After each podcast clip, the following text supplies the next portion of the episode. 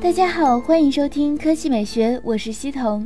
小米六的首卖都创造了秒没的局面，一方面说明热度的确很高，一方面也凸显了备货无法满足多数人的需求。那么小米究竟备货多少？不妨来看一下电商的统计数据。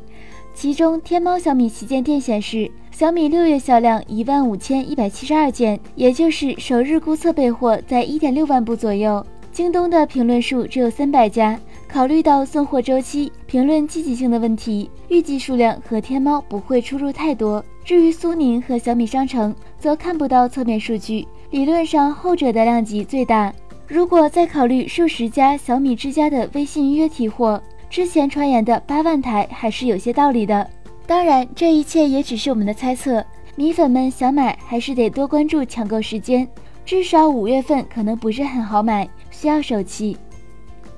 第二条新闻来看美图手机，今天美图手机官方微博放出了预热海报，表示五月九日将开启人工智能自拍时代。此时距离美图 T 八发布已经过去两个月，看来一款美图新机就要来了。日前，电信终端产品数据库中，一款美图新机已正式获得入证。该机据称就是美图 M8，是 M6 和 M6s 的升级版。根据之前曝光的信息，美图新机设计风格依旧很美图，同样是 3D 玻璃加金属中框结构，前置指纹识别。重点当然是自拍。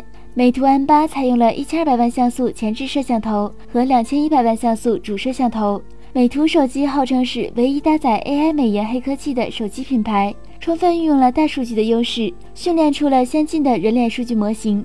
该技术可以根据不同的人脸、年龄、性别，定制出不同的美颜方案。这次美图提出人工智能自拍时代，又会推出什么样的自拍黑科技呢？